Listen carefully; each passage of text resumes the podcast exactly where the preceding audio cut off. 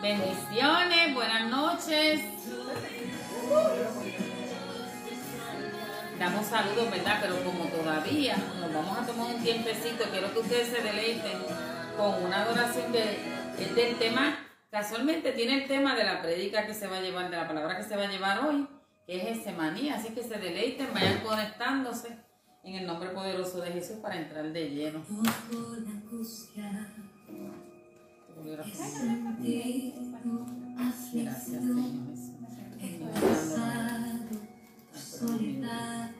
Bendiciones, ustedes compartan, por favor.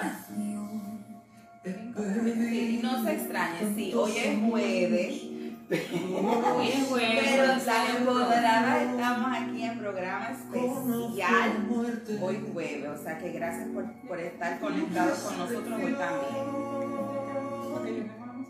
Antes de la cruz ya pasé un calvario, por como sangre por ti derramado. Últimos momentos antes de morir, postrado gané la batalla por ti. En Getsemaní.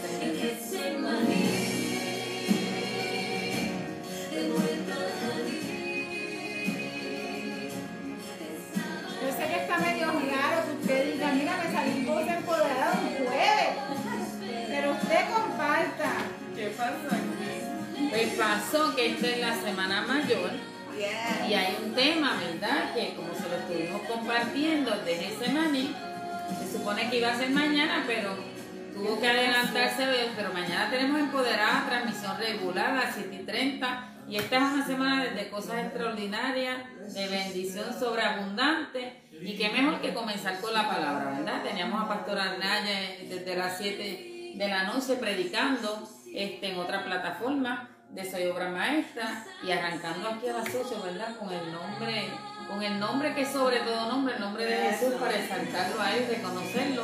Y hoy tenemos una invitada de nuestra casa, que es la pastora Sandra, que le damos la bienvenida. Esta es su primera, su primera participación, ¿verdad?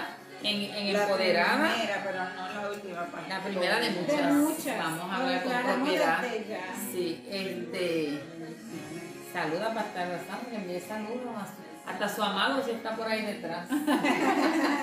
Bendiciones, Dios me los bendiga. Para mí es un honor. Gracias, Victoria. Gracias, Pastora Maya. Gracias, Sheila, por invitación.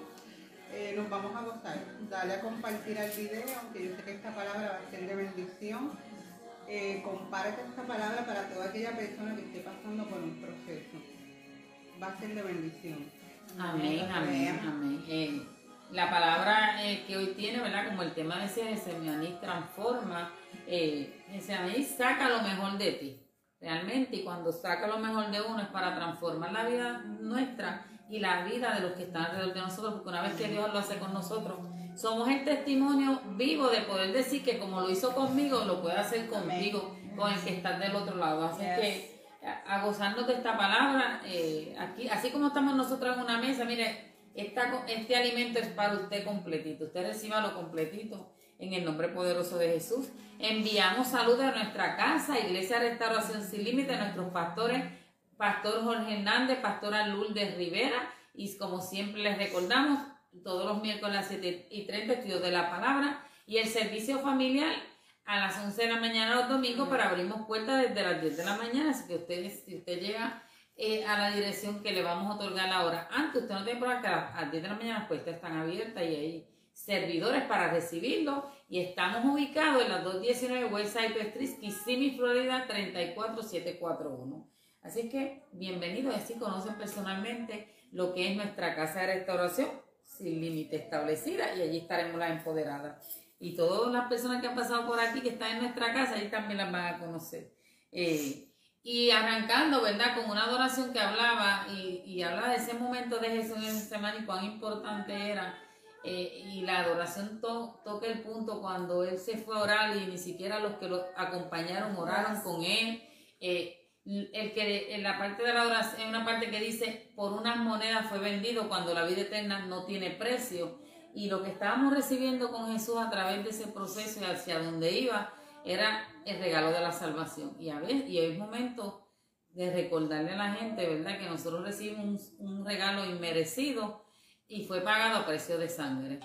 Y debemos tenerlo bien presente porque a veces se nos olvida y nos descarrilamos y a veces nos pasan circunstancias que ponemos nuestra mirada fuera de- del lugar y hay unas consecuencias y después pensamos eh, y olvidamos lo que Jesús ya hizo después vamos y reclamamos a Jesús que fue lo que pasó. Y hoy venimos a sacar lo mejor de ti con, con la palabra que el Señor puso en el corazón y créeme que esta prédica tiene historia, esta prédica era para este tiempo, era para esta hora y le damos gloria y honra a Dios Amén. por ese proceso. Así es que de las excusamos a, a Bimari que no ha podido llegar eh, por razones de trabajo, eh, pero tenemos que estar aquí, la asignación es a las 8 y arrancamos a las 8 y sin más preámbulo, ¿verdad? A la pastora Sandra que le dé con toda aquí, se empodere de esa palabra y la comparta. Aquí las chicas me van a ayudar. Yes, aquí Sí, estamos. pero mira, les traigo el tema Tu Getsemaní saca lo mejor de ti. Esto fue un tema que el Señor me dio en un proceso que yo pasé, donde me di cuenta que ese proceso fue mi Getsemaní. Pero primero te quiero explicar el Getsemaní. El es un huerto a los pies del monte de los olivos. Fue el jardín donde Jesús oró la primera noche antes de ser arrestado. Ahora, la palabra Getsemaní significa aceitunas prensadas y de estas sale el mejor aceite de oliva que sirve para sanar y también como combustible para dar luz como alimento. Todos tenemos nuestro Getsemaní. Como yo lo tuve, lo has tenido tú. Quizás estás pasando por tu Getsemaní ahora. Como mismo las que estamos aquí presentes, Yes. ellas han pasado también por su Getsemaní. Yes, Eso es una historia, ¿verdad? Detrás de cada ser humano hay una historia. Y Yes. dentro de esa historia está tu Getsemaní. Para que puedas entender y aceptar el tuyo, observa lo que pasó la noche, el día, esa noche en el Getsemaní. ¿Qué fue lo que, qué fue lo que ocurrió? Hoy yo te vengo a hablar, a- te vengo a hablar un poquito sobre Jesús, para que puedas entender. Vamos a buscar Mateo 26, 36. Si alguien lo quiere leer, y me, me, me acompañan. Yo lo leo, pero momento lo están poniendo. Ok. 36, 26. 26, 36, 36, pero lo vamos a 36. leer hasta el 46. Vamos al 36. Entonces llegó Jesús con ellos a un lugar que se llamaba Getsemaní. Y dijo a sus discípulos, sentaos aquí, entre tanto que voy allí y oro. Y tomando a Pedro y a los dos hijos de Zebedeo, comenzó a entristecerse y a angustiarse en gran manera. Entonces Jesús le dijo, mi alma está muy triste hasta la muerte, quedaos aquí y velad conmigo. Yendo un poco adelante, se postró sobre su rostro, orando y diciendo, Padre mío, si es posible, pase de mí esta copa, pero que no sea yo, que no sea como yo quiero, sino como tú. Vino luego a sus discípulos y los halló durmiendo y dijo a Pedro, así que no habéis podido velar conmigo una hora, velad y orad para que no entréis en tentación. El espíritu el espíritu a la verdad está dispuesto, pero la carne es débil. Lo termina hasta el 44, ¿verdad? Eh, hasta el 46. 46, ok. Otra vez fue y oró por segunda vez diciendo, Padre mío, si no puede pasar de mí esta copa, sino que yo la beba, hágase tu voluntad. Vino otra vez y los halló durmiendo porque los ojos de ellos estaban cargados de sueño. Y dejándolos se fue de nuevo y oró por tercera vez diciendo las mismas palabras. Entonces vino a sus discípulos y les dijo, dormid ya y descansad. He aquí que ha llegado la hora y el Hijo del Hombre es entregado en manos de pecadores. levantaos, vamos, ve, se acerca el que me entrega. Amén, amén. Amén. Gracias, Señor, por esta palabra. Se cree que el mayor tiempo que pasó Jesús en el Getsemaní lo pasó postrado. Podemos ver en estas escrituras que acabamos de leer en Mateo 26 el proceso que Jesús vivió en el Getsemaní. Y podemos ver que todo comienza con una propuesta de oración en el versículo 42, cuando él dice, otra vez fue y oró por segunda vez diciendo, Padre mío, si no puedes pasarle a mí esta copa sin que yo la beba, hágase su voluntad. Voluntad. Amén. Eso fue, perdón, una propuesta, una oración, eh, una propuesta de oración. Entiende esta noche que valió la pena pasar por lo que pasaste y haber, haber sufrido lo que sufriste, porque de todas esas cosas salió una enseñanza que transformó tu Yes. carácter Sí, y tu Señor. estilo de vida y tu dependencia de Dios. Valió la pena que sucediera. Puedes notar que en estas escrituras nos muestra que hay una combinación de oración, perdón, y angustia. Yes. Y angustia. Meditación, decepción, confrontación, voluntad y soledad. Cuando nosotros vemos el proceso de lo que entra Jesús al, a, al Getsemaní, Él pide que lo acompañen, ¿verdad? Y en medio de esa angustia tan fuerte que estaba experimentando Jesús, se percata que cuando Él sale, Él entra en esa, dice, espíritu angustiado, desesperación, cuando Él vuelve a salir afuera, lo que encuentra son personas que se supone que estuvieran orando y velando, ¿verdad? Porque siempre tenemos, es necesario tener a alguien que nos levante la mano o que esté en oración en acuerdo con nuestras circunstancias. No que esté, en, porque no estaban con Jesús en el Getsemaní, pero él esperaba que al menos estuvieran en oración mientras él estaba allá. Y ellos, yo, ahí claro, y lo vemos a través de la palabra, ellos desconocían lo que sí estaba aconteciendo Amén. con Jesús en, en su intimidad, en su Getsemaní. Mira, pero hay algo que quiero compartir, este, Victoria. Yo quiero compartir el proceso del olivo. Yes, muy importante. ¿Sabía usted cómo es el proceso del olivo? Pues entonces esta noche, si no lo sabía, va a aprender el proceso de un olivo. Amén. Cuando el, mira, cuando el agricultor quiere convertir el fruto del olivo en aceite, escuche bien esto, el proceso comienza así. El agricultor toma un palo, se va al árbol y comienza a darle al árbol, comienza a golpearlo, a golpearlo y a golpearlo, de tal manera que él vea que todas las olivas cayeron al suelo. Yes. Usted está escuchando, usted ha escuchado, han escuchado el refrán que dice que te han metido hasta con el bate. Hasta con el boricua. hasta entre el pelo. hasta entre el pelo. Pues me llamó mucho la atención cómo comienza este proceso de las olivas. El Getsemaní se convirtió en el lugar donde Jesús pudo experimentar a toda clase de situaciones en un mismo lugar. ¿Qué más le podía pasar a Jesús allí? Mencionamos anteriormente que en esta escritura había una combinación de oración intensa y en tres ocasiones Jesús se acercó para orar al Padre. Y lo primero que dijo fue, Padre mío. Yes. En la segunda ocasión dijo, Padre mío. Y en la tercera ocasión dijo, Padre mío. Pero allí también pudimos ver también que le comparte a sus discípulos, estabas hablando, que tan triste él estaba. Él les decía, mi alma está triste. Yes. ¿Cuántos conocen esa sensación? Yo creo que ustedes han conocido esa sensación, ¿verdad? Yes. De tristeza que sentimos en algún momento dado dentro del proceso. Podemos estar expuestos a alguna prueba que nos entristezca. En su humanidad Jesús sentía una gran tristeza. Yes. Él la estaba compartiendo antes de ir a la cruz. Yes. Dios no le, envi- Dios no lo envió directo a la cruz. Dios lo pudo haber enviado directamente a la cruz, Yes. pero no lo envió sin antes pasar el proceso. Todos en algún momento tenemos que pasar, antes de, llegar al propósito de Dios, tenemos que llegar al, pro- Propósito. al proceso, Antes de llegar al propósito, La preparación para a- llegar. al proceso. Amén. Amén. Él estaba compartiendo, ajá, Dios le había enviado directamente a la cruz sin antes pasar el proceso. ¿Por qué? Porque era necesario. Yes. Allí Jesús estaba manifestando tristeza, angustia, y él lo dijo, estoy angustiado. Yes. Porque No, él también lo dijo. Hasta la muerte. Cuando conocen esa sensación de angustia, porque todos también pasamos por la, eh, eh, aparte de la tristeza, hemos sentido angustia. Angustia. En los procesos estamos angustiados. Yes. Y a veces somos golpeados por la vida. Yo podría contarles que he sido golpeada muchas veces. Mm. muchas veces. Pero hubo una, hubo una vez que estaba tan angustiada que yo sentía morir. Yo sentí decepción, yo sentí tristeza, yo sentía soledad. Literalmente sentía que me habían tirado un hoyo, que yo no tenía salida. Todos se fueron, quedé sola.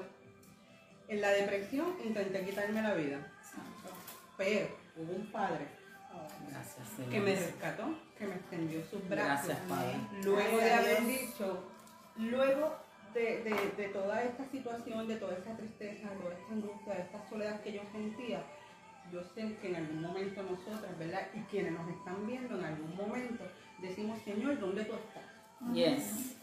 Y preguntamos, ¿me has dejado sola? ¿Por qué a mí? A veces decimos, ¿por qué a mí? No entendemos que, que tenemos que pasar por ese, eh, por ese proceso. Y le preguntamos al Señor. Pero yo en mi madurez le pregunté al Señor, ¿por qué a mí? Ujú. Y saben que después yo decido orar al Padre y le dije, perdóname por mi ignorancia. Porque ahora mismo, quizás ese proceso que yo había pasado anteriormente, yo antes no estaba con la madurez espiritual de la cual tengo ahora. Amén. Amén. Pero yo tenía que pasar por ese proceso. Yes. Y le pido perdón al Padre. Luego de haberle pedido perdón al Padre, yo estaba en mi ignorancia. Mira esto. Yo no conocía mucho de la Biblia. Y aún así, yo le dije al Padre que sea tu voluntad y no la mía. Aleluya. Cuando Dios tiene propósito contigo, Yes. no importa que tú te sepas la Biblia, el Yes. Espíritu Santo Yes. vive. Cuando Dios usa a quien quiere. Y aún así, en medio de mi proceso, yo digo, Señor, que, oye, porque es que siempre ha sido así. Aunque no le sirviera al Señor, yo siempre he tenido un temor a Dios. Y yo Amén. siempre decía, Señor, que sea tu voluntad y no la mía. Amén. Amén. Yo no sé si ustedes han pasado por alguna situación, ¿verdad? Donde le hayan dicho al Señor que no sea tu voluntad y que sea la mía. Yo creo que eso es lo más difícil de aprender. Aún a nosotros los que conocemos a Dios, aún los que hemos caminado, eh, eh, le cuesta decir, y hace muchos años que lo aprendí. Porque yo, cuando tú entiendes que la voluntad de Dios es para bendecirte, no para matarte. Cuando entiendes que dentro de la bendición, de que, que el proceso, lo- la preparación, yo dejé de llamarle proceso y le digo preparación, porque de cada circunstancia que tú vives, tú sales mejor preparado y para enfrentar la siguiente. Entonces ya no es, ya no es el proceso que te está matando, sino el que te está, el proceso o la preparación que te está catapultando. Y decías llamado, me llamó mucho la atención y tomé notas cuando estás diciendo que para que las aceitunas fueran, pasaran a la prensa, porque literalmente es, esa, es una prensa, le daban golpes al árbol de aceituna para que las aceitunas cayeran. Y lo que el espíritu me trae es que los golpes sacan el fruto que hay dentro. A veces es- hay que romper porque si, si lo vamos, a- venimos en la naturaleza, o sea, el, un, un árbol que está recibiendo golpes, que tiene, que le están dando, tirando pedrada, es porque tiene fruto. Y lo que quieren es provocar que el fruto caiga. Y, y- y el proceso te va a dejar saber cuán, cuán maduro estás en el nivel para enfrentarlo, cómo reaccionas con Dios. Y en, en momentos difíciles, y me trae muchos recuerdos, en un momento determinado, después de yo haber perdido a mi mamá, yo peleaba. Y recuerdo que una vez, y caminaba como católica, una vez estaba sentada en, el área de- del patio de la casa de mi mamá y me siento, me le digo al Señor, ¿sabes qué? Me he pasado peleando contigo porque te la llevaste y jamás te di gracias por la madre excelente que me brindaste. Entonces son cosas que nosotros enfrentamos que lo que era doloroso me hizo empezar no solo a pelear con Dios, sino también a hablarle a un Dios. Y lo importante de Dios, antes yo peleaba con Dios, ahora yo me pongo los guantes y converso con Él con los guantes y se los modelo nada más, porque ahora soy una guerrera y vamos al campo de batalla a hacer lo que Él quiere, pero como sujetos a su voluntad. O sea, son los golpes los que nos sacan los frutos. Son los golpes, mire, cuando usted hace un huevo hervido, ¿qué usted tiene que hacerlo? Romperlo para que para tener lo que va, lo, lo que va a consumir. Tú sabes que a mí, a mí me parece, usted fuiste por el fruto, pero yo me fui, yo, me- mi niña de dentro me, me enseñaba una piñata y cuando tú eras pequeñito, para tú poder sacar lo- lo- los dulces que había dentro de esa piñata, tú le dabas con todo. Porque tú sabías que si tú eras el que lograbas abrir esa piñata, todo el mundo alrededor tuyo iba a salir bendecido también. Yes. Entonces a veces, a veces soportamos el dolor sin saber que de, es, de lo que va a salir de nosotros va a haber nuestra generación también va a ser bendecida. ¿Verdad? Son de bendición estas mujeres. Verás, luego de esa oración, me doy cuenta que yo estaba pasando por, un, por mi Getsemaní, por mi Getsemaní, donde es el lugar donde hay demasiada angustia y tristeza. Y si tú no entiendes el por qué, por qué a mí, y sigues insistiendo, Santo. y te justifica o justifica tantas cosas y comienzas a decir, porque es que a veces nos justificamos. Sí. ¿ves? Ejemplo, yo puse aquí unos ejemplos como si yo tuviera madre y padre. Ese es en el caso de las personas que no tengan madre y padre. Ese es en el caso de lo que tú estás hablando, Yes. comienzas a justificar y empiezas a insistir, empiezas a decirle al Señor, ¿por qué a mí? ¿Por qué esto? Tú Yes. dices tu mamá, ok, se fue con el Señor, pero entonces comenzamos. O si no comenzamos a decir, este, si yo tuviera dinero, ¿verdad? Hay quienes dicen, ay, si yo tuviera dinero. O si no, si yo tuviera un título. Vamos a hablar. De lo- estamos hablando en este caso de los que le sirven al Señor eh, que quisieran tener un título. Porque yo no tengo un título y a veces no saben cuánto cuesta ese título. Vamos. Vamos. Vamos. Sí, sí, porque, sí. Y si yo hubiera hecho esto o aquello. Anyway, tenemos tantas cosas en nuestra mente. En otras palabras, te están dando palos y si te están criticando, sí, porque vienen las críticas Bien. Si, te- si estás pasando por alguna escasez, si estás pasando por tristeza, si estás pasando por angustia, hoy yo te digo, no te preocupes. Santo. Amén. ¿Por qué? Porque eso es lo último que tú vas a ver en tus semanas. Serán Yes. estas cosas. ¿Y ¿Quieren añadir algo aquí antes de entrar al segundo proceso de lo Fluya, fluya. Sí, Pues, lo otro que ocurre, que la, esta, esta parte fue la más también que me... Es que, que este proceso, este proceso de verdad que es que a mí, yo digo, Jesús es mi héroe, por eso es que yo quiero hablar de él. Amén. Lo otro que ocurre después del agricultor toma un palo, lo otro que le ocurre a la oliva en el proceso es que el agricultor toma el fruto y comienza a quitar con sus propias manos todas las hojas que vienen pegadas al fruto. Yes. Amén. O sea, comienza a quitar toda añadidura. Yes. Vamos. El Amén. fruto queda solo, no hay nada que quede allí pegado en el fruto porque no sirve. El agricultor quita todo. Porque en ciertas ocasiones tú tienes que entender que hay añadiduras que te están ¿qué? Deteniendo, aguantando, deteniendo o si no te hace daño en tu proceso. Proceso. Hay algunas personas pegadas a ti que hacen daño y que están, col- o si no, tú estás colocando tu fruto de esperanza en esas añadiduras, Yes. no en el Dios de las añadiduras. Amén. Soy, Amén. vamos. Entonces, Dios permite que te golpeen, o como decimos, que la vida te golpee, que te caigas al suelo, como estabas hablando ahorita, Yes. que te agarre el, el agricultor y empiezas a quitar todas esas añadiduras que no están sirviendo en el proceso. Es por eso, es por eso que de momento estás rodeado de gente y de momento se fueron Yes. y no Vamos. están. Y después te preguntas, o si no de momento tienes abundancia y de momento te quedaste en escasez. Yes. Tú conoces de eso. Yes. Yes. Yo conozco de eso. O sea, yo conozco lo que es tener y lo que es tener escasez, Yes. ambas partes. Entonces nos preguntamos qué es lo que está pasando. También he conocido tener gente a mi alrededor y de momento en mi proceso yo me quedé sola, solita. Lo que está pasando es que comenzaste a entrar en tu Getsemaní. Y Dios se va a valer, escucha bien, de cualquier cosa, cualquier situación, Yes. para comenzar a limpiarte de tal manera que tus ojos no estén puestos en, la- en las añadiduras Añadidura. Yes. o en la Ajá. persona que, pueden, que pueda estar en tu camino. Santo. O no te has dado cuenta que en tu proceso empezaste a quedar sola. A ti yo te pregunto. ¿No te has dado cuenta que en tu proceso comenzaste a quedar solo o sola? Yes.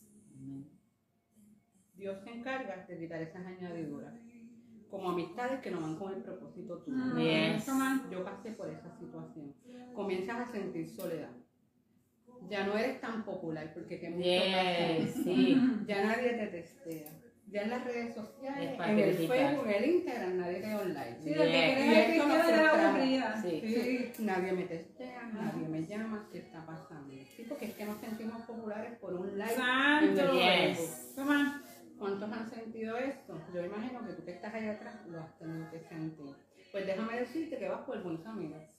Cuando esas cosas suceden. Son buenas señales. Así que no te preocupes porque de eso trata. Cuando el Señor tiene algo contigo, de las cosas que Él va a permitir que ocurran, son cosas negativas que te puedas caer al suelo y el agricultor comienza a quitar toda añadidura que no sirve en el proceso y permite ese dolor. ¿Sabes qué, Pastora Sandra? Que el proceso de remoción es el que la gente más le huye, es el que la gente quiere saltar.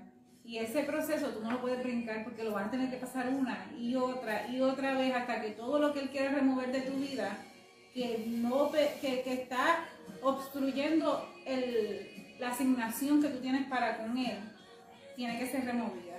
Entonces, ese proceso que nosotros queremos saltar porque nos duele, porque a veces no nos duele que nos dé para sacarnos el fruto, porque nosotros sabemos que tenemos frutos dentro, Yes. pero nos duele que nos quite. Yes. Nos duele que nos quite eh, lo que me gusta, nos duele que nos quite el dinero, porque a veces te cambia de trabajo y te pone en un lugar donde tú dices, pero esto es menos de lo que, pero es que eh, ahí es donde él te va a mostrar Amén. el proveedor. No, no. Nos duele que nos quite la- nuestras amistades, Yes. nos duele que nos quite eh, nuestro esposo muchas veces. Pero muchas veces no entendemos que lo que se convierte en piedra de tropiezo para la asignación tiene que ser removido. Y ese dolor, ese dolor es el que no entendemos porque a veces pensamos que sufrimos más de lo que sufrió en ese maíz. Yes. O Yes. de- Pero si él pasó por esto por mí, por ti, porque para que lleguemos al propósito de, de- que él quiere para nuestras vidas, que es un poquito de, de dolor de esta remoción, que sabemos que dice Jeremías 29:11, que él es el que conoce los planes, él sabe exactamente el por qué está removiendo a cada persona y cada cosa de nuestra vida. Mira, estas son cosas. Mira, yo te digo, yo traigo esto y es porque yo pasé por todo este proceso. O sea, a mí me quitaron un matrimonio de 21 años, cosa que yo jamás entendía. Yo me fui de Puerto Rico, eh, Dios me movió a un estado donde yo no sabía nada de inglés, donde, bueno, fue un procesazo. Yo vengo de vivir bien cómoda, donde yo tuve que aprender a cómo el dinero. ¿ok? Este mes, esta semana pago esto, esta semana pago esto. Eran cosas que yo no entendía. O sea, yo entré en una depresión cuando Dios comienza a arrancar todo. Yes. Que de verdad, o sea, era algo que yo no entendía en ese momento. O sea, Yes. Aún en ese momento yo no entendía, pero ya luego yo fui entendiendo a través del tiempo. Ahora, porque después de, de lo otro que viene, seguir con el, Yes, con el sí. proceso del oliva, que dice, lo otro que viene es que el agricultor toma la oliva y la coloca en una prensa. Antes usaban las prensas de piedra Yes. y colocaban el fruto y comenzaban a machacarlo. Y eso era machacándola y machacándola. Hmm. Y este proceso es la separación de la, de la cáscara con la parte interna. Interna. Mm. Y te voy a decir algo, desde que tú te convertiste, desde que nosotras nos Nos convertimos, convertimos, ¿verdad? Y la Vamos. persona que no se ha convertido, yo te voy a decir una cosa, el día que te conviertes es una experiencia única. Yes. Tú no eres el mismo. Vamos. O Yes. Es algo que ya tú no eres la misma persona. Ni Yes. siquiera te pareces por fuera lo que eres ahora. Porque Dios comienza a hacer un cambio de afuera hacia adentro. De Yes. tal manera que algunas separaciones de tipos internas empieza Dios ahí a meterse en tu interior y comienza a tocar tu corazón, Yes. a tocar tu mente, Yes. quiebra tu estructura mental Yes. y quita tu manera de percibir la vida y quita el enfoque de algunas situaciones negativas y comienza a trabajar en ti, en el fondo de tu corazón, de tal manera que comienza a quitar lo que no sirve a nivel interno y comienza a dejar la Yes. esencia Yes. de lo que Yes. Puso dentro de ti. Este proceso a mí de verdad que me rompió y hoy inclusive que yo estaba otra vez leyendo, bueno yo le di gracias a Dios y aún todavía yo le sigo diciendo al Señor que se siga metiendo y que me siga machacando. y que me Yes, siga sacando sacando todo lo aquello, mejor. Yes. sacando todo aquello que realmente que no sea de su agrado, que me haga como yo un día le dije, heme aquí. Y cuando tú dices heme aquí, tú tienes que hacer la voluntad del Padre. Tú tienes Amén. que dejar que Él trabaje en ti, que Él te rompa. Mira, Él tuvo que romper mi estructura mental. O Yes. sea, yo tenía una estructura mental tan y tan equivocada, o sea, que es una cosa, bueno, no voy a hablar ahora de testimonio, porque si no, aquí seguimos toda la noche. Hacemos Una vigilia. Hacemos una vigilia Pero créanme que romper con la estructura mental, eso es un procesazo. Yes. Trabajar con el carácter, yo creo que es una de las cosas más difíciles. El temperamento de cada uno. De verdad que sí. No, y que tú vienes con una estructura familiar Yes. tan tan diferente. Lo cultural. O sea, lo, exacto. A, diferente a esto, a la palabra Yes. de Dios. O sea, es algo totalmente diferente. Pero yo le doy toda la gloria y toda la honra a Dios de lo que ha hecho conmigo y de lo que va a seguir haciendo. Amén. Porque Amén. Todos Amén. los días el Señor Gracias. sigue Amén. haciendo Yes. cambios, sigue estructurando, sigue rompiendo mentes, porque, oiga, todos los días hay que romper esta estructura. Yes. Amén. Y entonces, mientras está en la prensa, en ese proceso, el aceite, eh, comien- el, el, a salir el aceite. Y no sale cualquier aceite. Mm. No. ¿Verdad? Porque cuando tú vas a comprar un aceite, Este Bueno, virgen este es caro, ¿verdad que sí? Porque, ¿Por qué? Porque tiene unas propiedades espectaculares, porque es el resultado de un proceso que comenzó con separaciones, que comenzó con soledad, con tristeza, con. Toma. ¿Entendiste lo que te quiero decir con ese proceso? Ahora yo te pregunto, ¿sabes por qué Dios permite que a veces seamos presionados? Dímelo. ¿Tú sabes por qué Dios? ¿Por qué, pastora? Para que se revele algo, la verdad de nuestro carácter, lo que realmente somos.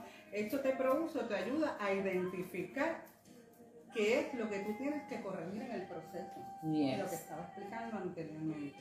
La presión de la vida, la presión de una situación, de la angustia, la tristeza, la soledad, todo esto estaba en el Getsemaní. Yes. Nada fue separado. Nada fue separado. Ahora Jesús estaba tan triste y tan angustiado, estaba decepcionado de sus discípulos. Ahí entramos. Yes. Él se decepcionó porque todo el mundo, o sea, nadie sabe lo que Jesús, cuando yo estudio esto de Getsemaní, yo dije, Dios mío, definitivamente él tenía que venir como humano para sentir lo que nosotros hoy día estamos sintiendo. Porque si no, él, te digo, yo, yo amo a Jesús sobre todas las cosas y a. Dios porque es que él estaba tan decepcionado de los discípulos que, la- que no lo acompañaron a orar, que era lo que Yes. estaba compartiendo ahorita. Y para colmo, en el versículo dice, y sus discípulos dejando, dejándole solo huyeron. ¿Qué más le podía pasar a Jesús allí? Los se fueron, huyeron. Ahí está el paquete de un proceso de Wow. sufrimiento. Hay momentos en nuestra vida que nos suceden que jamás podemos entender, pero si dejas que la tristeza reine, perderás el propósito. Yes. Si dejas que reine la decepción que otros te van a causar porque te van a decepcionar. Yes. Toma. O sea, Yes. ¿Cuántas veces en la vida a mí me han decepcionado? Yo me imagino que ustedes también, yo me imagino que el que está detrás de las cámaras, en algún momento dado, alguna persona, alguien los tuvo que haber decepcionado. Es que si, si fueron muchas las, las decisiones mayores, las que todavía son las que faltan. Exactamente. Y seguiremos. Y vamos Sí. a seguir pasando decepciones. Yes. Porque la decepción no se vive una sola vez. En el camino siempre nos vamos a encontrar a alguien que nos va a decepcionar. Y vamos a ser probados. Y en el Getsemaní, que es el lugar donde se evidencia que Dios tenía claramente una enseñanza poderosa, que es el ser dependiente totalmente. De Dios. Yes. Yes. Eso fue lo que yo aprendí en, en- en este estudio de, de- de, de Jesús en el Getsemaní, que es que dependemos, Jesús dependía totalmente de Dios, Yes. totalmente. Jesús estaba decepcionado a sus discípulos y llegó el momento donde Él los confrontó y les dice, no podéis saber una ni una hora. Ni una- yes. Toma. Y un tantitico así. Y un poquito. Les dice, voy a ser entregado. Mi alma está triste. ¿Tú sabes lo que es cuando tú le dices a una persona, estoy triste? No entienden que estoy triste. Y a veces esperamos que nos levanten las manos. Y no hay nadie que nos levante las manos.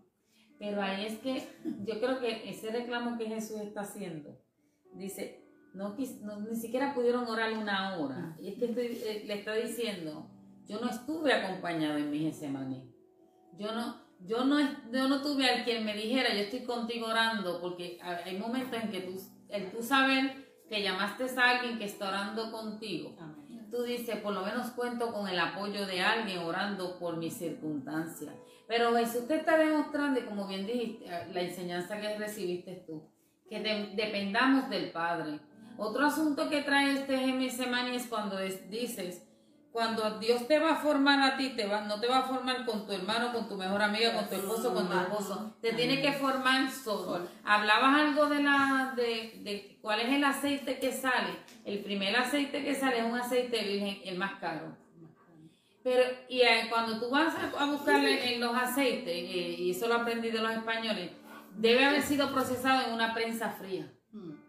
Y es que a sangre fría Jesús vivió Getsemaní. Es que a sangre fría Jesús vivió los azotes que le esperaban después, porque Getsemaní fue el inicio Yes, de lo que esperaba de camino al Calvario. Yes. Fue el inicio de la traición, fue el es. inicio de la desilusión. Y ahí yo me pregunto, ¿cuál es tu Getsemaní? Mm.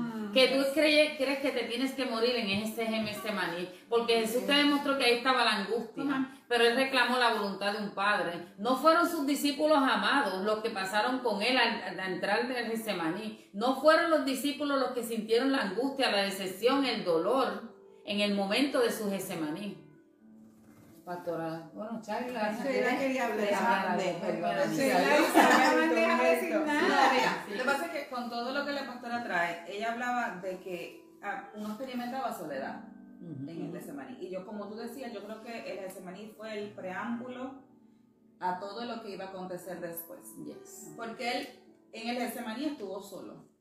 Y en su caminar a la cruz él estuvo solo. Yes. Cuando él miraba a los lados y, y buscaba dónde está Pedro, Yes. dónde está Juan, el que se apoyaba en mi pecho. Ay, se me Yes. on. Ahí no había, ahí, ahí no había nadie más, solamente estaba él. Entonces, Yes.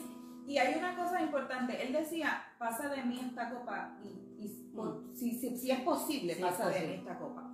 Y mm, estu- leía, mm, hable- escuchaba de un estudio que hablaba de que la copa era representación de la, en el, en el Antiguo Testamento, de la ira de Dios Ujú. contra su pueblo. Yes. Y era eso guardado hasta el juicio final. O sea, tú le estás diciendo, Dios le estaba diciendo a Jesús, pasa por esta copa, toma esta copa, bebe de esta copa. Y esa copa era su ira. Claro, porque recuerda que Jesús llevaba, iba a llevar a la cruz los pecados que eran lo que Lo provocaba que- por ellos. eso, él iba a volverse, pero eso necesitaba, él no podía pasar, nadie más podía pasar eso por él. Yes.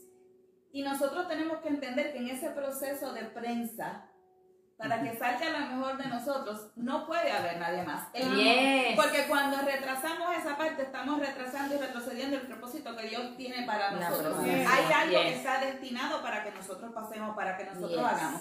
Incluye los palos, Ujú. incluye el que remuevan de ti las añadiduras, todo lo que está pasando. Y él cuando le decía, pase de mí esa copa, le estaba diciendo, no le estaba diciendo porque a mí, le estaba diciendo, no hay otra manera. Yes. Que es lo mucho que nosotros le decimos, siempre le estamos diciendo, papá, Porque a mí, porque que, así. pero así, Ajá. o sea, me lo quitaste o, o me, me dejaste sin nada. Yes. Pero fulano lo tiene todo, porque yo, no hay otra manera de que tú me hagas entender lo que tú quieres de mí. No hay otra manera de que yo pueda pasar por esta situación sin sufrir tanto, sin que me duela tanto. Yes.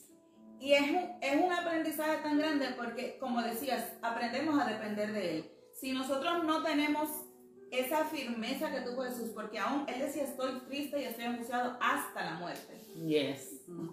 No hasta mañana. No. Vamos. Hasta la no muerte. hasta ahorita, no hasta dentro de tres horas, no hasta Profético, ah, está no es- hablando a largo ¿entiendes? plazo. Estaba a largo, habla- o sea que a lo mejor tu dolor no dure dos días, Yes. A lo mejor tu dolor no dure eh, un mes, pero para Jesús duró el proceso de la preparación de esos tres años que tenemos de su historia. Duró el proceso del Getsemaní, pero tenía que pasar eso para que pudiera subir a la diestra del Padre y estar ahí Yes. intercediendo por ti por mí. Amén. Yes. Si él no pasaba por ese proceso, no se volvía, no asumía toda esa ira del Padre que podía ser derramada en cada uno de nosotros y, y la tomó él, Amén. la tomó para él solito. Yes. Y él también entendió que aún a pesar de todo, él tenía que depender de aquel del que él tenía esa relación especial por encima de todo. Y hacer la voluntad del Sí, Padre. es bien importante que te diga, que te haga tu voluntad y no la mía. No la mía. Que eso es lo que nosotros debemos de decirle, que independientemente del proceso que estemos pasando, siempre tenemos que decirle al Padre que se haga, quizás en algún momento le podamos decir, no puede ser un poquito más suave, pero pues que se haga tu voluntad, Señor. Pero yo entendí algo que en este, en el Getsemaní, de, eh, eh, eh, Jesús estuvo en su Getsemaní, él pasó una serie de situaciones, pero mi conclusión es que todo obra para bien. Amén. Amén. Amén. Todo obra para bien. ¿Por qué? Porque Jesús no se quedó allí llorando, No. ¿verdad? Porque sus discípulos no la acompañaron. Jesús Yes. sentía tristeza, pero superó la tristeza. Yes. ¿Cuántas veces, Amén. verdad? Nosotros tenemos que superar también esas tristezas. Él tenía que recuperarse de su estado emocional, porque él tenía un estado emocional donde dicen, que así era la depresión, que él sudaba sangre. Yes. Imagínate cómo estaba su estado emocional. Porque lo que nosotros, el proceso que pasemos nosotros, no se compara a lo que él pasó allí. Bien importante. Porque él sabía, porque él sabía, eso fue el, el, la primicia. Las primicias. Pero ya él sabía lo a que dónde iba a iba. pasar. Yes. O sea, que eso no era nada. Él no se quedó allí dando vueltas sobre la angustia o sobre la depresión que tenía. Él recuperó fuerza y su fuerza para obedecer vino de la relación con Dios. Yes. Así es que tenemos que hacer nosotros. Perdona, antes de que, de que sigas, porque mencionabas una parte que me, que me chocó mucho el otro día que, que lo escuchaba, y era el de las, las gotas de sangre. Que mucha gente dice, pero como él sudó sangre. Y hay estudios que dicen de que sí es posible sudar sangre, lo que pasa es que son pocas personas las que lo sufren. Pero así era la tensión. Pero era cuando pasa es fruto de esa tensión, es fruto de todo la, el estrés, toda la presión que te ponen, todas las fuerzas. Estás tan abrumado y, es tanto lo que estás pasando que tu cuerpo rompe esos cartílagos y lo hace que sude sangre. Porque recuerda Imagínate el que nivel de presión. porque la, o sea, el, el sistema sanguíneo se acelera cuando tienes esa, esa presión y puedes romper capilares y provocar eso. Por eso tú en lo normal, ¿verdad? Tú ves algunas personas que de momento también, de momento tú le ves los ojos rojos. Son capilares que se rompen. Los capilares. Pues imagínate, él en esa depresión, él necesitaba fuerza, pero él sabía que sus fuerzas venían del Padre, venían de Dios por la relación que él tenía con su Padre. Yes. Amén. Mm. Hoy te digo que se vale estar triste, pero no todo el tiempo No estar triste. Se vale estar angustiado, pero no todo el tiempo estar angustiado. Yes, No podemos amén. quedarnos ahí. Gracias, Señor. Yo te digo porque es que me da un poquito de sentimiento, porque es que yo sentía que iba a morir en mi angustia. Yo Wow. pensaba que yo no iba a salir de ese hoyo. Santo. Y ver a lo que Dios me ha traído hoy. Amén, amén, la gloria para Dios. le Valió la pena, Señor y toda la Jesús. Dios. Gracias, y mi Dios. da sentimiento es, es esto que Jesús pasó y, y el camino a, a la cruz. Y yo les digo, yo les recomiendo la pasión de Cristo. Si tu Sí, corazón está duro como un palo, yo te recomiendo porque, y eso no es nada. Eso es Comparado. comparado a lo que realmente él pasó en Sí, es visual, esa eso es algo movie, visual. Esa movie presenta un poquito. Pero yo desde que comienzo a ver, como le mencioné a la pastora desde que comienzo a ver esa película, yo estoy llorando, pero a moco tendido desde el principio hasta lo último. Yes. Porque es que yo me voy dentro de la película. O sea, yo me imagino todo lo que Jesús pasó por salvarnos a nosotros. Yes. Amén. Por eso es que no se vale quedarte angustiado y quedarte triste. No se vale quedarte triste. Porque la referencia más grande de que Jesús en su humanidad pudo salir de aquel estado que vivió en el Getsemaní, si él pudo salir, tú puedes salir. Ellas salieron y yo pude salir. Y aún puedo seguir saliendo. Yes. Si me toca vivir otro Getsemaní, yo sé que yo voy a poder salir porque el nombre fuerzas van a venir de. Dios y porque Él es el que me va a levantar y me va a restaurar una vez más como lo ha hecho anteriormente. Amén. Y Amén. podemos decir, como decía el apóstol Pablo, todo lo puedo en Cristo que me me fortalece. fortalece. Amén. Amén. Y el Getsemaní solo es una prueba. El Getsemaní solo es parte del paquete que Dios tiene para formarnos como sus hijos. Yes, Porque sí, todo Señor. termina, ¿qué? Obrando para bien. Yes. Amén. Jesús sale de allí arrestado. Yes. Ahí es que viene el proceso. Ahí él. No, yo le llamo al. De verdad que solo, solo Él, solo Él es único y solo Él es soberano. Y entregado por un amigo. No, de verdad que sale arrestado y comienza a mirar para atrás y ahí es porque me dice, no sé, tú me aquí. Y yo le hago, hmm, y comienza a mirar para atrás cuando lo llevan arrestado y vea, no ve a Pedro, no ve a Juan, Yes. que era el que estaba en su pecho, Juan su amado, Su amado. no ve a Jacob, no ve a ninguno. Y después de allí, ¿qué pasó? A él lo escupieron. Yo te voy a hablar algunas cosas. Lo patearon, Rompieron sus vestiduras y dicen que al romper las vestiduras él estaba desnudo. Yes. O sea, también es vergüenza. Yes. O sea, yo, Santo. A mí eso me, me quiebra. Porque es que yo no me puedo imaginar. Le pegaron con un palo. A él le pegaron con instrumentos que tú sabes que a él le arrancaban los pedazos pedazos de carne. Yes. Y él ahí aguantando. Su fortaleza Dios. venida de Dios. Pues yo te quiero decir que tu fortaleza viene del Padre. Yes. Gracias, Señor. A él le pusieron una corona de espinas. Yes. Y luego fue a la cruz. Y, y esto es parte, esto es un poquito de todo lo que pasó antes de llegar a la cruz. O sea, esto no es nada con- comparado a lo que él le hicieron. Pero yo te quiero decir que todo, todo obra para bien. Amén. ¿Saben por qué? Porque le dieron nombre sobre todo nombre. Yes. Fue registrado de tal manera, de tal manera que lo llamaron Rey de Reyes y Señor de Señores. Señores. Yes. Yes. Ninguno como Jesús. Gracias, Señor Jesús. Ninguno como Jesús. Amén. Una, una de las cosas que, que trae cuando lo que es el camino hacia la cruz, ¿verdad? Todos los azotes, toda la traición vitu- vituperiada. El, que, el pueblo que lo vio haciendo milagros era el mismo pueblo que gritaba crucifíquelo. Ese, ese mirar hacia el lado y solamente hubo un desconocido en el camino con la cruz a cuesta que se le pidió ayuda para cargar unos segundos, unos momentos nada más una cruz. Y ella es lo que, que sale de Getsemaní para mí, mi carácter personal, mi enseñanza. Jesús cuando caminaba en su ministerio siempre sacaba un tiempo para orar. Yo digo que cuando tú sacas ese tiempo para a- eh, ir a la presencia, estás muriendo al yo Yes. que se te puede entronar porque ve- a- caminaba haciendo milagros, caminaba libertando, caminaba transformando.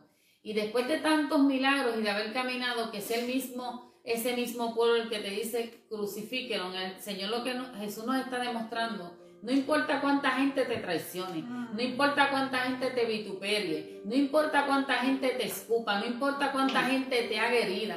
Y una, en una ocasión yo compartí un escrito en, en el, en el grupo de Empodera y dije, hay gente que le, le gusta las marcas de los grandes diseñadores. Y las mejores marcas que hablan de ti son las marcas que, te, que dejan un proceso que demuestra que, cruz, que Dios te sanó. Porque Jesús iba camino a una cruz y Jesús te estaba diciendo que en medio de este proceso se muere la carne que se va a querer entronar cuando coges un golpe. Se muere la carne cuando tratando de hacer algo justo te vienen, te vienen mil cosas en contra y tú dices, pero ven acá si yo estoy tratando de, de- de hacer, ayudar a, una, a empujar a una persona y te viene, mira, te vienen los peores golpes, te viene la, la- la situación de tú creer, creerte que el que estás ayudando es el que mismo que te va a bendecir. Te tengo noticia, no esperes que el que está dando, a quien le está ayudando sea el que te bendiga. Tú espéralo todo de Dios, porque el Gesemaní lo fortaleció, oró al Padre en su conexión y sabía que aunque lo que me espera es muerte, va a haber tres días después donde resucita. El proceso te enseña que vas a resucitar, pero van a haber cosas que van a morir. En lo, en lo natural, cuando hablas del proceso de la aceituna, decía que removía las hojas. Luego, cuando pasa a la, a la piel, la prensa de piedra recibe el golpe, la machaca, tenía que salir lo que no era necesario para que el mejor aceite saliera. Porque empezamos a hacer rotos por, por fuera, pero ¿sabes qué? Es que hay que rompernos por fuera para llegar a lo, a lo íntimo y sacar la esencia que es cada uno de nosotros. El Gesemaní tiene que sacar la fortaleza para enseñarte, para que tú puedas enfrentar lo que te espera en el camino. Por eso me, me, me da mucha tristeza cuando la gente pretende tener una gloria sin relacionarse con el Dios de gloria. Amén. Pretenden decir, voy a hacer un, un milagro, hacer las grandes cosas sin relacionarte con el Dios. Recientemente le había predicado yo a las mujeres, es que la palabra dice que hay cosas mayores haremos, pero pretendemos hacerlas sin relacionarnos con el Dios de esas cosas mayores, con relacionarnos con el Dios que liberta, sin relacionarnos con ese Dios que nos transforma, porque todos los días tenemos que morir a ese yo que se quiere entronar. Tenemos que morir a esa carne. ¿Saben qué? Que muchas excusas tienes para no lograr el proceso. Ay, es que me hicieron esto, es que no tengo tiempo, pero Jesús tuvo tiempo de ir a una cruz y morir por ti, por mí. Tuvo tiempo para, para ir llevar todos nuestros pecados, nuestras transgresiones, nuestras iniquidades. Todas nuestras enfermedades fueron llevadas a una cruz. Yo, yo tengo que decirme todos los días que cuando algo se me está desenfocando, voy a la cruz y choco con la cruz para recordar lo que Dios hizo conmigo. Ni lo que tú y yo pasamos se compara. Jesús se hizo hombre. Cuando tú te metes en la palabra, tú tienes que decir Jesús se hizo hombre y es que se me, se me cayeron las excusas y las justificaciones para no hacer lo que Dios me mandó. Santo. Se tiene que ir gente de tu vida aunque la ames, pero es necesario porque tal vez van a volver contigo en algún momento cuando entiendan lo que Dios está haciendo contigo, el propósito de tu llamado, de tu asignación.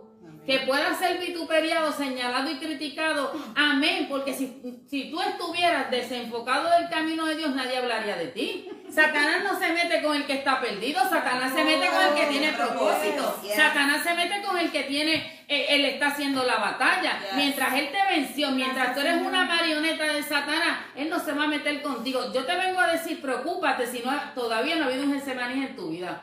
Preocúpate si no ha habido todavía muerte de la carne tuya. Porque quiere decir que se está entronando la carne y como bien dijo nuestro hermano eh, Luigi en la clase de la oración, estás alimentando la carne, se entronó la carne. Hmm. Entonces, no hay nada, no está pasando nada extraordinario en tu vida a nivel espiritual, quiere decir que estás a, que yo, estás a punto de morir espiritualmente. Y hoy te venimos a, resol- a, re- a- a rescatar, hoy te venimos a decir que ese, ese, ese maní va a despertar ese espíritu que está, está a punto de morir, porque nosotros vinimos aquí para hacer eh, cumplir la palabra que Dios estableció. Aquí no vinimos para darle gloria a hombre, aquí vinimos para darle la gloria al que fue una cruz por cada uno de nosotros. Y se nos acabaron las excusas porque Jesús te demostró que hay tentación en la carne. Miren, tuvo tentación. Yo estoy segura que si él clamaba y le decía a su papá, Llévame y deja que esto se pierda. Había un amor de padre que lo podía hacer. Pero él entendió desde el día uno que había un propósito y una asignación. Y como bien dice la palabra, pasa de mí esta copa, pero que no se haga tu voluntad, se haga la mía. Y nosotros se nos hace bien fácil soltar el proceso. A nosotros se nos hace fácil cuando se tiene que ir la persona que yo hice mi idólatra.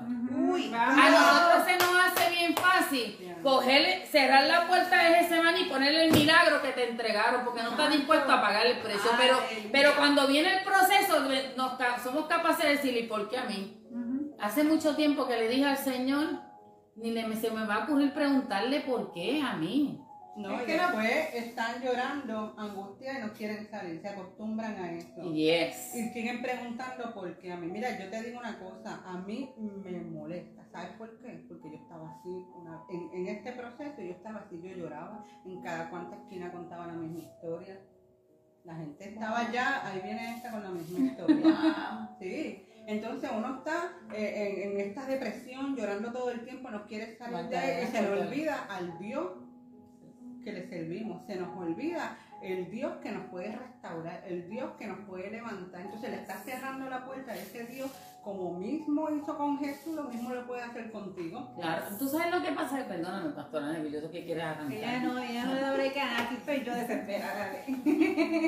Es que en el camino nos tenemos que encontrar gente que diga, sigue llorando, porque yo soy de las que digo, yo voy a llorar, pero mientras tanto camino, porque en el camino se me van a secar las Yes. lágrimas. Hay momentos que te voy a decir llorando, ¿qué has resuelto mientras estuviste llorando? No resolviste nada, sumiste más en una depresión y la palabra establece que le dice por tres ocasiones en Josué capítulo 1, te mando que te seas valiente, que te esfuerces y seas valiente. Que te mando dos veces y en la tercera dijo que te ordeno. Pero tú sabes que en eso es del 6 en adelante. En el capítulo 5, en el versículo 5 del capítulo 1 de Josué te dice que no te apartes ni de día ni de noche de la palabra, de la que te va a fortalecer. Porque Jesús tenía un Padre con que se iba a presencia y nosotros tenemos un Espíritu Santo, Yes. un Jesús y un Padre que cuando nosotros nos conectamos en su presencia podemos obtener lo que necesitamos, la fortaleza, la sabiduría, la entereza, porque como dice un salmo, las fuerzas como te doy las fuerzas como las fuerzas del búfalo.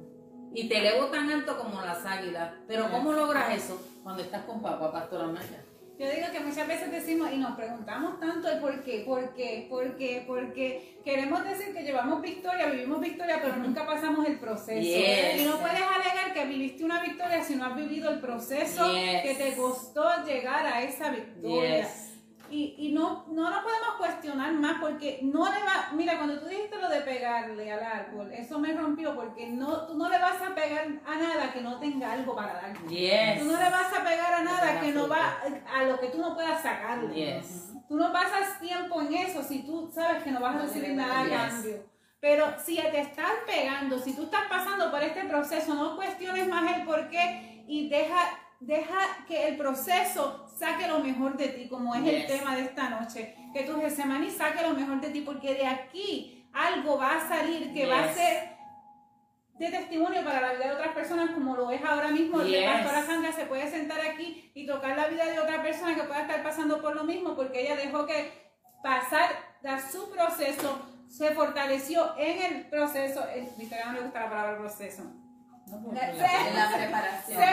se se fortaleció en su preparación, fue golpeada, sufrió, le dolió, pero hoy por hoy puede estar aquí sentada, darle gracias a Dios y llevarle una palabra de vida a otra persona que pueda estar pasando por lo mismo. Yes. Y la palabra aquí, y, uno de los versículos que me, me sorprendió, es el 41 que decía, velad y orar para que no entréis en tentación. El espíritu a la verdad está dispuesto, pero la carne es débil. Débil.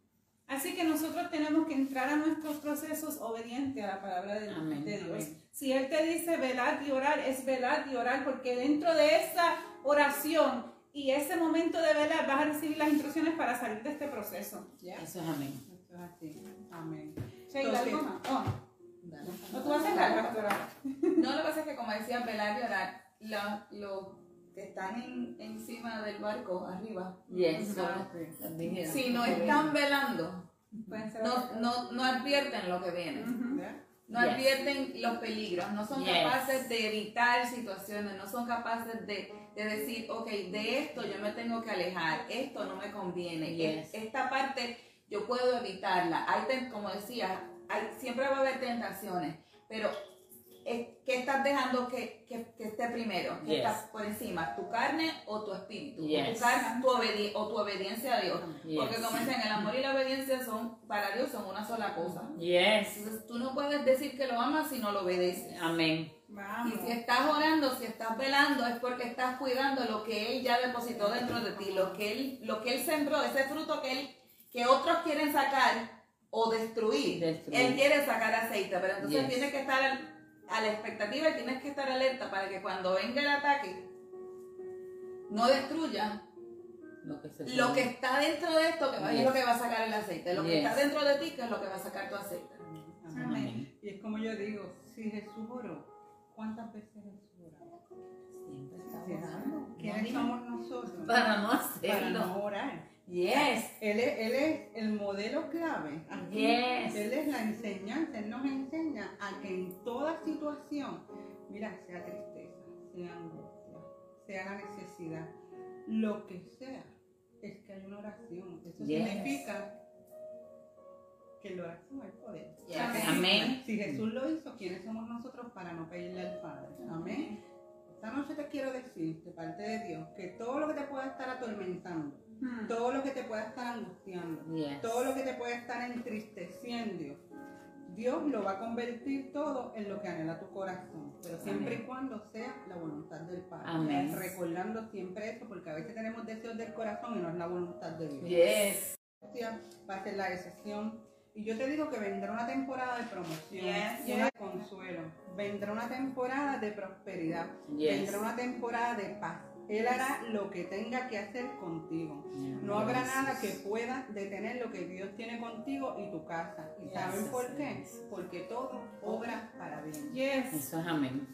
Eso es amén. Sí, ¿le vas a añadir algo? Así que en tu Getsemaní, Dios va a sacar lo mejor de ti. Así como ha sacado lo mejor de mí, y yo sé que seguirá sacando lo mejor de mí, seguirá sacando lo mejor de cada una de las que están aquí con nosotros. Eso es amén. Yo te garantizo que va a sacar lo mejor de ti. Y de cada uno, ¿verdad? Que estuvo detrás escuchando esta palabra. No, te, no cuestiones ese maní, porque ese maní te va a entregar lo, lo que necesitas para la siguiente camino que te toca recorrer. Y confía, confía en el Padre. Y, y que esta oración, yo, la experiencia cuando tú vas a la palabra y orar es que siempre hay una palabra de aliento que te va a encontrar aunque tú leas el mismo versículo, el día que él, él va a atender la necesidad. ¿Sabes por qué? Porque la palabra es Él. La palabra es pan de vida, es el alimento de cada uno de nosotros. Entonces, eso es lo que nos- el Señor nos ha dejado para nosotros sustentarnos, para nosotros prevalecer, orar sin cesar, en todo tiempo. Saca este tiempo para Dios, ¿sabes por qué? Porque cuando tú logras abrir los ojos en la mañana, el Señor tuvo tiempo de decir, ella, este es un día más que yo le entrego a ella de vida, a él de vida, aliento de vida que nos es soplado para. Yo creo que cada mañana tú, si tú internalizas que cuando tú respiras y abres tus ojos en la mañana, él sopló en ese instante aliento de vida, es que te tienes que enamorar de ese papá, de ese Jesús que te levanta, de ese Espíritu Santo. ¿Cómo se le dice? Rúa, el, el soplo de vida, el aliento de vida que estamos recibiendo. ¿Con qué? Con nuevas misericordias cada día. Cada día es una, una oportunidad. Y si hoy tú estás empezando tu semana y confía que la voluntad de Dios de bendición. Yes. La, la voluntad de Dios no añade tristeza, añade paz y añade gozo. Y para poder conocer la felicidad que te da el mundo, te tengo noticias bien temporeras. Pero el gozo que te entrega el Señor es el mejor, es el que te va a ayudar a fortalecer. Amén, Y si hay alguien de ese otro lado que todavía no ha conocido a Jesús, este es el día, mire, para usted donde usted se encuentra, decirle, Jesús, yo hoy te acepto como mi Salvador, yo te acepto como el que va a dirigir mis pasos, hoy yo te acepto como el que empieza a gobernar mi vida, porque tú tienes que tener claro que cuando nosotros vinimos a los pies del Maestro, ya no gobernamos nosotros, gobierna Él. Y Amén. hoy este es un tiempo para decirle, no porque sea la Semana Santa, porque es que hoy Dios está esperándote con brazos abiertos, para abrazarte, para amarte, para transformarte, para libertarte y que sepas